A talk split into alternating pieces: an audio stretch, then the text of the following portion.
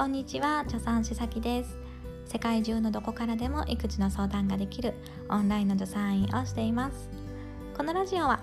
今しかない子供との時間を楽しくしようということでプレママさんから今育児を頑張っているママさんに向けた情報を発信しています。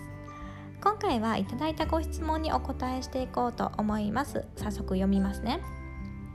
はじめまして、インスタをフォローさせていただいていて、先日のインスタライブでラジオをやっているとおっしゃってたのを聞いて、こちらも楽しく聞かせていただいています。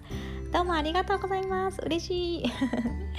今、生後5ヶ月の男の子がいるのですが、4ヶ月くらいまで順調に夜寝る時間が伸びていたのですが、5ヶ月になってから突如、3時間おきぐらいに起きるようになりました。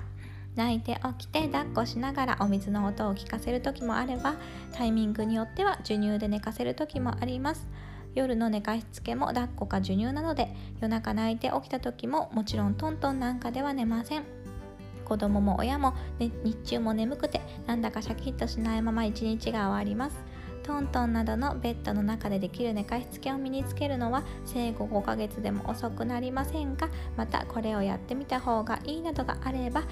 えてほしいです。さきさんのインスタやラジオを通して他にも同じような悩みを持ったママがいるんだなと元気づけられます。いつもありがとうございますというね、えー、ことなんですね。あなんかね私もこう言ってもらえて嬉しいです。本当にありがとうございます。なんかさここでさ同じような悩みを持ってるんだなとかあ私と似てるなってそういうふうに思うとさそれだけでちょっと救われたりとかしますよね。私も本当にそうで、うん、こうやってね情報発信してますけどなんかなんかね この間も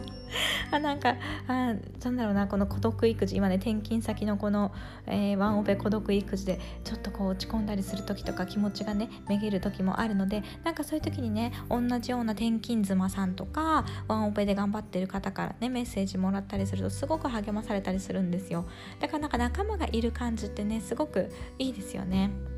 で早速ねこの5ヶ月ちゃんのあのトントンでね、えー、寝かせるのを今からできますかっていうお話なんですけど結論は全然大丈夫です。できます。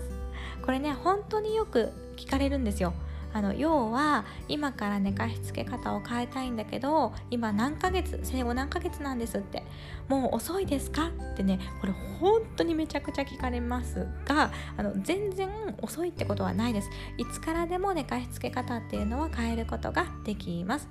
ただね、まあ、厳密に言うと1歳を過ぎて2歳3歳とかになってくるとちょっとね、えー、難しくはなってきますね、えー、どういうことかっていうとやっぱ感情とかね自我がはっきりしてくるからそこのね感情面での駆け引きっていうのが必要になってくるんですよ。例えば2歳さんだとイヤイヤ期もあったりするじゃないですか。ただでさえイヤイヤなのにあなんか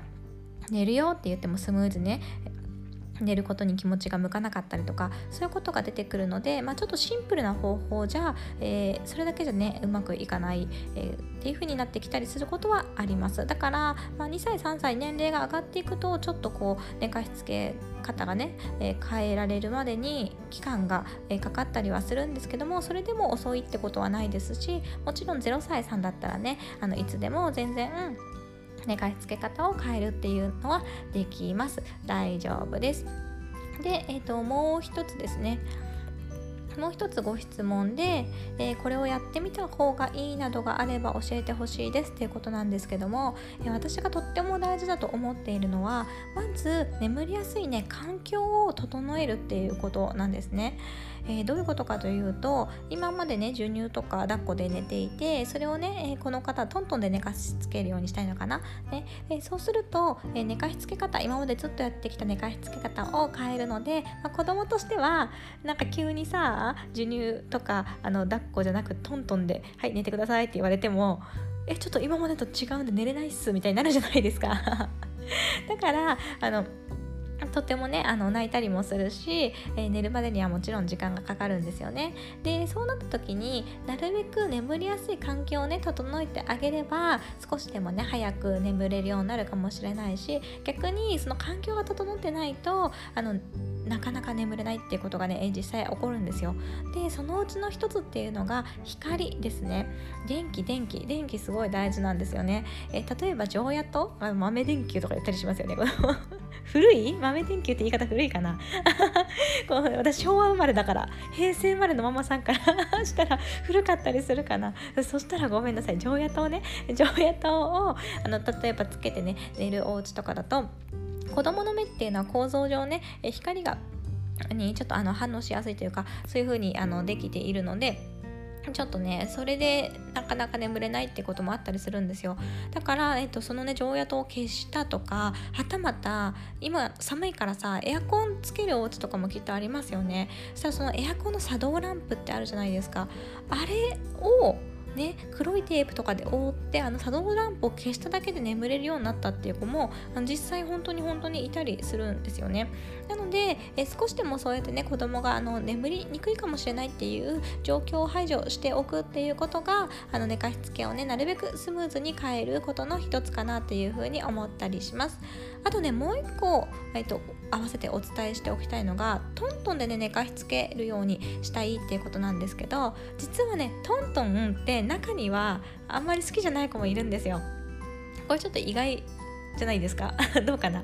なんかねトントンでさなんか寝る寝かせる寝かしつけるイメージ、えー、あるかなと思うんですけど実はトントンやるぐらいだったら何もしない方が早く眠るってお子さんも実際いらっしゃるので、えー、あまりにもねトントンで寝ないってことだったら逆にあのトントンとかそういう介入は何もせずにあの様子を見てみるっていうのもありかも。中にはねありかもしれません。これ本当にお子さんによるケースバイケースなのでちょっとねここだけの短時間で簡単に、えー、これがいいよとかあれがいいよとかいうのはねなかなか言えないんだけども、まあ、ちょっと頭の片隅にちらっとね色解くぐらいの感覚で、え参考にしてもらえればというふうに思います。でなんかねこう親的にも、えー、なんかストレスがねない寝かしつけ方ねなっていけるといいですね。